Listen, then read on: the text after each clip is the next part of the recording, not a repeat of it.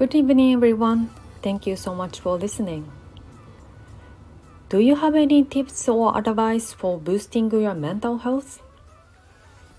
How do you make you feel better when you are feeling down? Here are two ideas that helped me. Number one, writing why you are upset. If you don't feel like talking to someone, you could try writing your feelings down.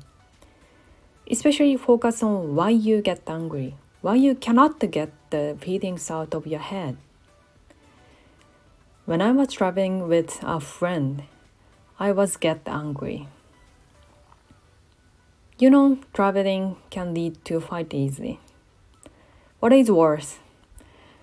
I noticed that my demeanor turned negative. Then I wrote down why I'm feeling so bad and realized there was no need to be angry. We all have different sense of values. Number two, exercise.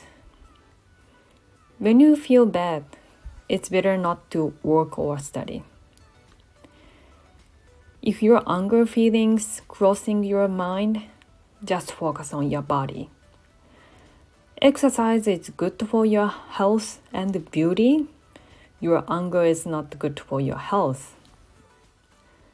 I hope you try these two ideas and make you happy. Thank you.